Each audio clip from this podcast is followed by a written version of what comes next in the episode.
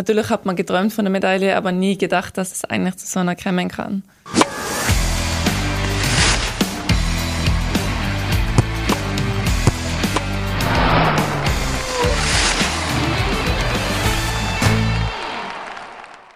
Herzlich willkommen zum Sportrapport, dem Sportpodcast des österreichischen Bundesheers. Heute im Sportrapport die frisch gebackene Olympia-Silbermedaillengewinnerin im Rodeln, Korporal Madeleine Egle. Herzlich willkommen. Hallo.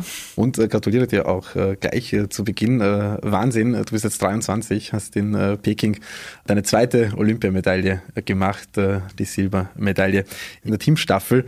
Und äh, das mit so jungen Jahren. Wie geht's dir jetzt, nachdem du diesen Erfolg auch noch zusätzlich feiern konntest?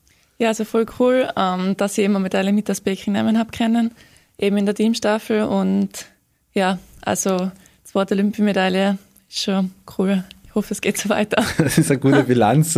Wenn du da ähm, so weitermachst, kommen einige auf jeden Fall ähm, für dich äh, zusammen.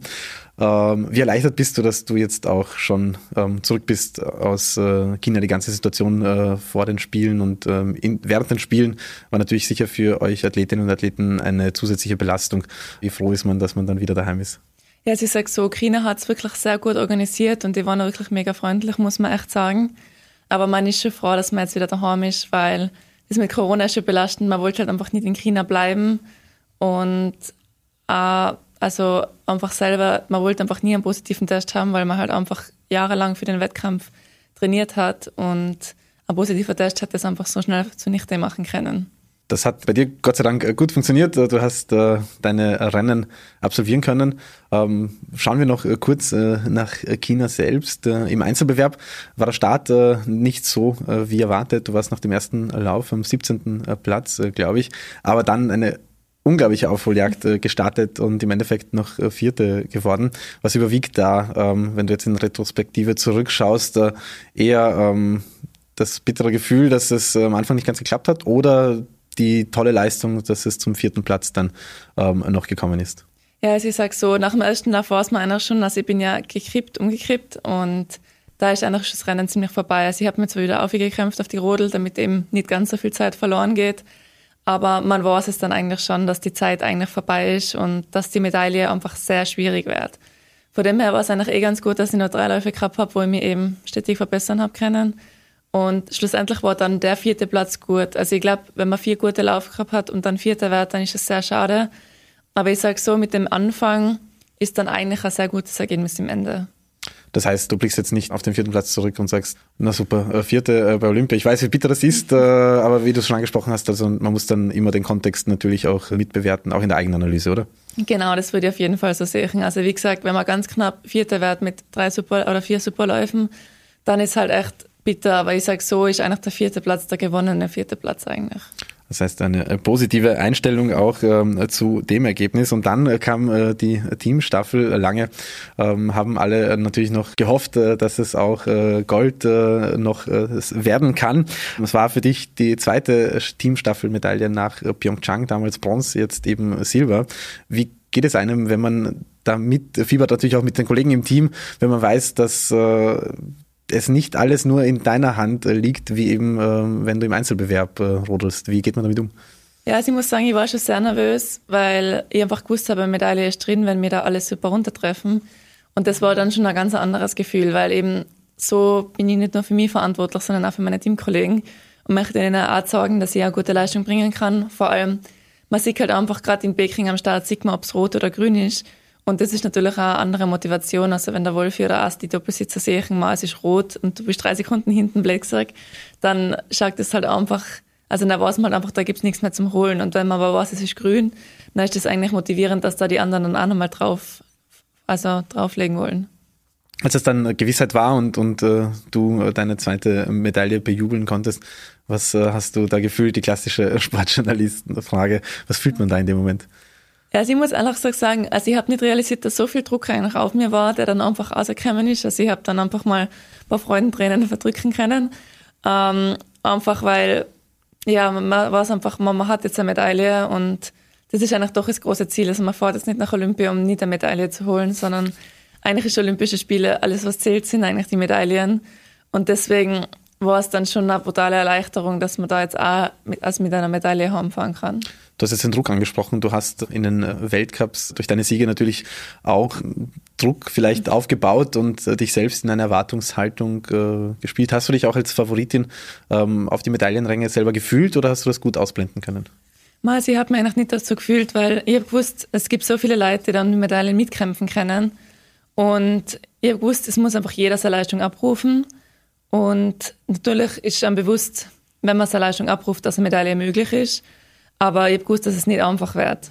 Fühlt man da auch irgendwie einen Unterschied, äh, wenn man äh, zwischen Einzelbewerb und der Teamstaffel äh, wechselt? Hat das für einen persönlich eine andere Bedeutung oder kann man das gleichstellen?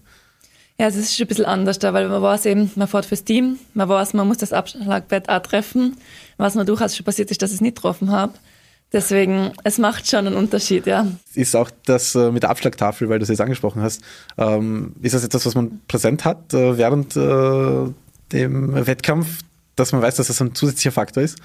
Also klar, man muss damit rechnen, dass man da abschlagen muss, man muss sich darauf vorbereiten. Und auch wenn man die Bahn durchgeht, muss man eben auch nicht gleich aufhocken und bremsen, sondern auch warten, bis das Abschlagwert kommt, dass man es dann erwischt, ja. Wenn du jetzt vergleichen müsstest, die Bronzemedaille vor vier Jahren und die Silbermedaille jetzt, wie würdest du ähm, den Vergleich einschätzen? Also ich weiß, dass ich damals halt wirklich die absolute Schwachstelle vom Team war.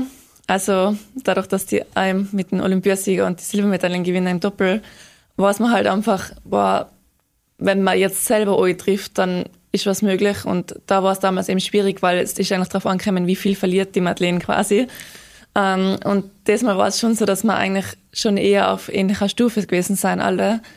Und dass ich immer gewusst habe, wenn ich meine Leistung abrufe, dann kann ich, muss ich nicht nur Zeit, quasi so wenig Zeit einbüßen wie möglich, sondern dann kann ich vielleicht ein bisschen was vorlegen. Das heißt, die Ausgangssituation ist mental eine ganz andere gewesen. Das schon, ja. Also damals war schon irgendwie, eben wie gesagt, man hat gewusst, man ist die Schwachstelle. In welcher Rolle fühlst du dich äh, wohler, wenn du, wenn du aufholen musst oder der Druck da ist? Oder wenn du sagst, ich kann sogar jetzt der Faktor sein, der dann auch äh, wirklich positiv entscheidend ist? Ja, es ist schon cool, wenn man weiß, dass man mitfahren kann und deswegen, also ich glaube, ich habe es damals auch ganz gut gelöst, die Situation. Aber es ist schon ganz gut, wenn man weiß, dass man es eigentlich aus eigener Kraft schaffen kann. Jetzt bist du wahnsinnig erfolgreich äh, mit äh, deinen äh, jungen Jahren im Rodelsport. Was, was macht deinen Erfolg aus? Warum äh, bist du so gut in dem, was du tust?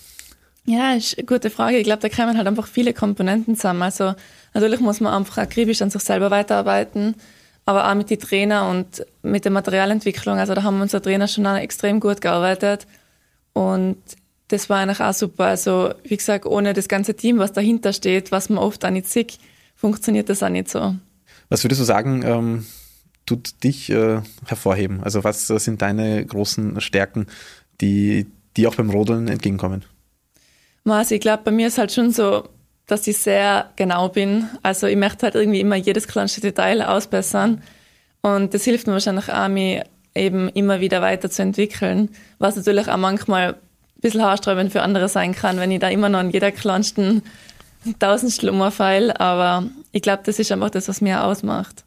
Das heißt, äh, deine Präzision und, und, und äh, deine Genauigkeit äh, ist etwas, wo, wo du sagen würdest, dass äh, dir hilft. Äh, Rodeln ist ja in dem Sinne durch die Faktoren, die da mitspielen beim Rennen, ähm, nicht äh, wirklich ein gesunder Sport, wird auch immer wieder von deinen äh, Kollegen äh, gesagt, dass es halt äh, vor allem für Nacken äh, sehr belastend ist. Und ist das etwas, was du auch unterschreiben würdest oder siehst du das anders? Oder hast du vielleicht andere äh, Vorteile? Also ich sage, vor allem für mich war eigentlich der Start, also der Start eigentlich als Vorteil, weil ich bin halt doch groß und kann meine Hebelverhältnisse ausnutzen, wo aber auch viel Belastung eigentlich auf die Schulter so geht. Also es ist schon so, dass die Belastungen für den Körper schon teilweise schwer sein und hart sein. Vor allem auch äh, durch die Geschwindigkeit äh, kommend. Für mich unvorstellbar, dass man äh, sich auf so eine Rodel setzt und dann durch den Eiskanal jagt bei den Geschwindigkeiten. Ist das etwas, was dir gefällt oder ist das eher die Genauigkeit, die Präzision in den Kurven, die dir mehr liegt? Ja, es ist schon das, also laufen lassen und einfach fahren lassen ist eigentlich schon das, was cool ist, wenn man merkt, dass man eigentlich einen Speed mitnimmt. Also von dem her, ich glaube, früher war ich schon um einiges genauer noch, was das angeht, dass ich wirklich Millimeterarbeiten fahren wollte. Und mittlerweile ist aber schon so das mehr laufen lassen, was eigentlich auch cooler ist und was dann eigentlich auch prinzipiell schneller macht. Ist das auch etwas, was dann immer noch diesen Adrenalinkick bringt oder ähm, brauchst du das gar nicht oder suchst du das auch gar nicht? Ja, schon. Also ich glaube, so ganz ohne Adrenalin, Adrenalin rodeln, das geht eigentlich gar nicht. Ähm, je nach Bahn halt auch unterschiedlich, was man halt, man muss da jetzt einfach voll konzentriert auch sein, weil sonst können halt doch Fehler passieren und auch Unfälle passieren. Deswegen, so ein bisschen Adrenalin, glaube ich, das gehört einfach dazu. Ist das auch etwas, wo du das äh, in deiner Freizeit oder im Alltag ähm, auch äh, so ähm, suchst oder, oder ist das wirklich äh, ganz gezielt auf der Rodelbahn fokussiert? Ja, also schon. Also ich bin schon so jemand, der sucht ein bisschen oft mal den Adrenalinkick, indem man einfach mal etwas Sachen ausprobieren möchte. Zum Beispiel eben mal letztes Jahr mit Felsklettern einmal probiert und es war schon auch ein bisschen eine Überwindung mit der Höhe und dass man halt weiß, auch wenn man zwar am Seil hängt, man kann trotzdem runterfallen. Und das ist dann schon, also, aber wenn man es dann überwunden hat, dann fühlt man sich meistens besser. Also ich finde manchmal so Challenges angehen hat auch was.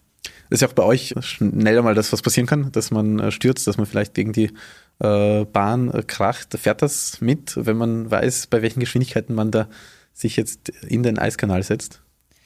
Ja, also eigentlich nicht wirklich, weil man rechnet eigentlich nicht damit, dass man stürzt. Also man möchte eigentlich probieren, so gut wie möglich zu fahren und und ja, also es passiert natürlich immer wieder, dass man mal stürzt, aber in den meisten Fällen geht es ja Gott sei Dank glimpflich aus.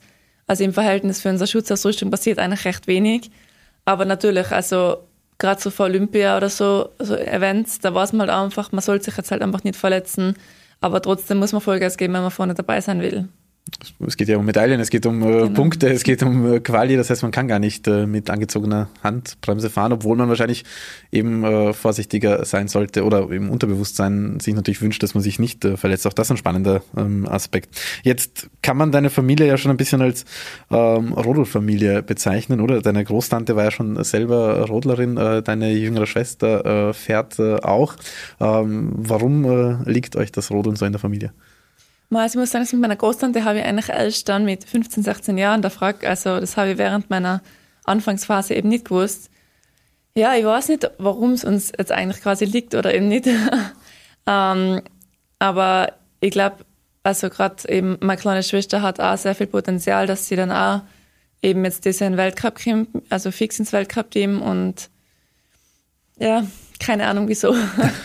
Wie würdest du das Verhältnis äh, zu deiner Schwester beschreiben? Ist ja immer wieder schwierig, wenn äh, Athleten und Athletinnen, Geschwister ähm, gemeinsam vor allem die gleiche Sportart äh, machen. Also kann es ja auch mal wieder zu komplexen Situationen kommen. Ähm, ist das bei euch äh, alles easy oder kommt es immer wieder dann auch zu äh, Streitigkeiten oder Un Un Meinungsverschiedenheiten oder dass man sich nicht einig ist äh, über bestimmte Dinge? Wie, wie sieht das bei euch aus? Also ich glaube, also wir sind relativ weit auseinander mit fünf Jahren. Da merkt man halt einfach schon ein bisschen den Unterschied, dass man nicht so viel miteinander gemacht hat. Aber natürlich, also meine kleine Schwester ist einfach die sportlich brutal aktiv und sie spornt dann oft einmal auch ein bisschen an, dass sie eben ansagt, jetzt gehen wir zusammen laufen oder jetzt machen wir das, jetzt machen wir das.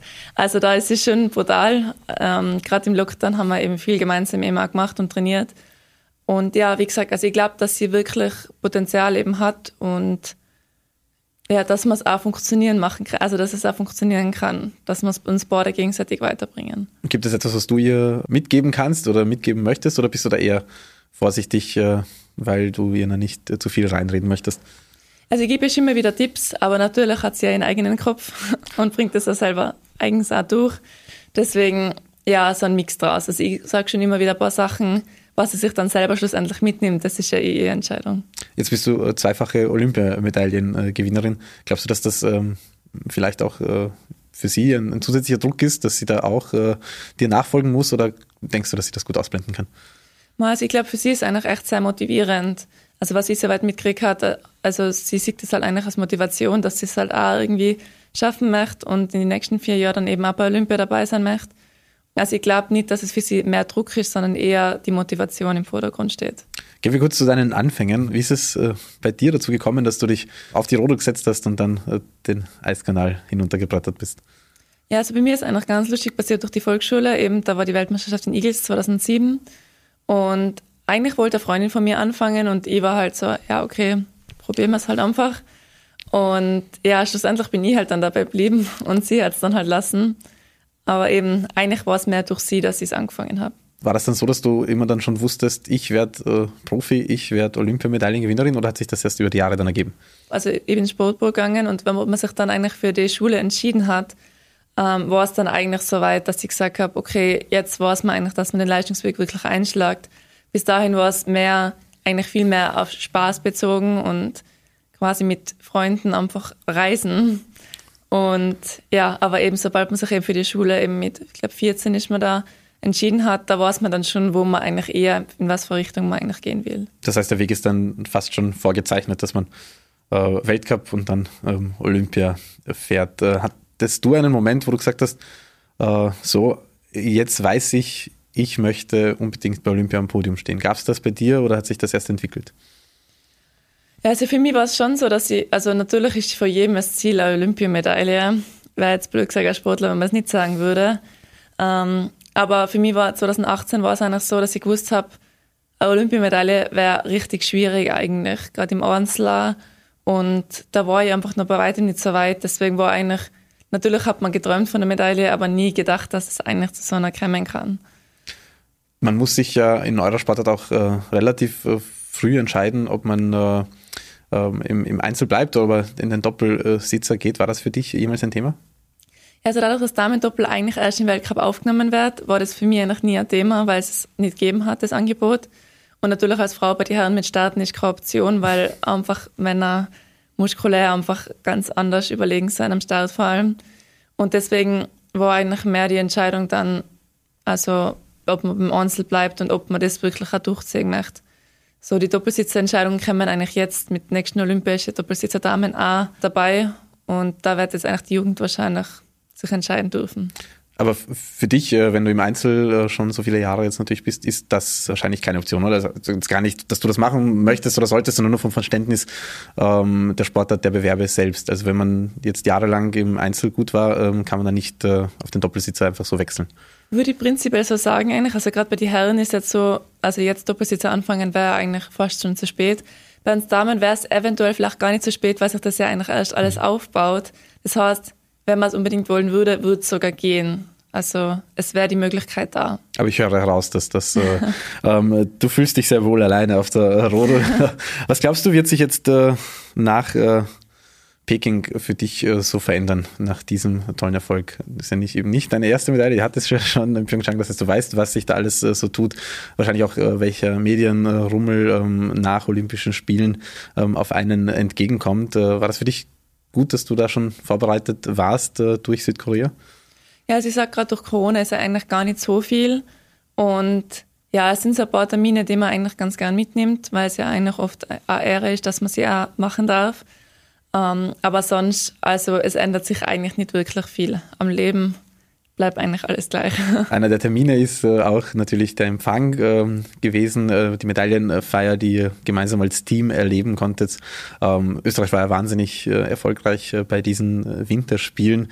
Wie ist es so im Team gewesen, die Stimmung? Wie hast du dich gefühlt, Teil dieser so erfolgreichen Mannschaft zu sein und auch eben durch deine Erfolge beitragen zu können? Ja, also es ist ein tolles Gefühl, dass man weiß, dass Österreich als doch sehr kleines Land eigentlich so gut mithalten kann ähm, deswegen, es ist gut cool, dass man eigentlich einen Beitrag dazu leisten kann, dass Österreich ein tolles Sportland ist und dass halt eigentlich das wichtig ist, dass eben Spitzensportprogramme oder eben Förderungen wie eben Bundesheer oder auch für Polizei, dass das eigentlich gibt. Also, weil ohne das, glaube ich, würde man mit dem Sport schon einiges schlechter ausschauen, weil ich kann meinen Sport ohne das Bundesheer jetzt in meinem Fall nicht machen. Du hast 2017, weil du es jetzt angesprochen hast, deinen Ausbildungsdienst äh, geleistet. Gibt es irgendetwas, was du aus der Zeit äh, mitgenommen hast? Das war ein Jahr vor den äh, Olympischen Spielen. Irgendetwas, wo du sagst, das begleitet mich bis zum heutigen Tag, was du gelernt hast? Sauberkeit, Ordnung, Disziplin, solche Sachen. Ich meine nicht, dass du das vorher nicht gehabt hättest, aber wo du sagst, das hat mich wirklich vorangebracht? Ja, also ich sag, es war eigentlich schon ganz gut, einfach so in der Gruppe eigentlich mal, weil man hat halt doch eben die fünf Wochen wirklich in der Gruppe verbracht. Und ich glaube, das hat eigentlich auch so ein bisschen einen Zusammenhalt. Man hat andere Sportarten auch kennengelernt, die man jetzt auch bei Olympia eben auch trifft. Ähm, da hat man eigentlich kennengelernt und auch Freundschaften geschlossen. Du bist auch im äh, Stützpunkt in Innsbruck äh, stationiert, hast dort natürlich auch die Trainingsbedingungen vor Ort. Äh, wie kann man sich deinen Trainingsalltag so vorstellen? Ja, also im Normalfall, also momentan ist der Dienstbetrieb ja noch ein bisschen eingeschränkt durch Corona.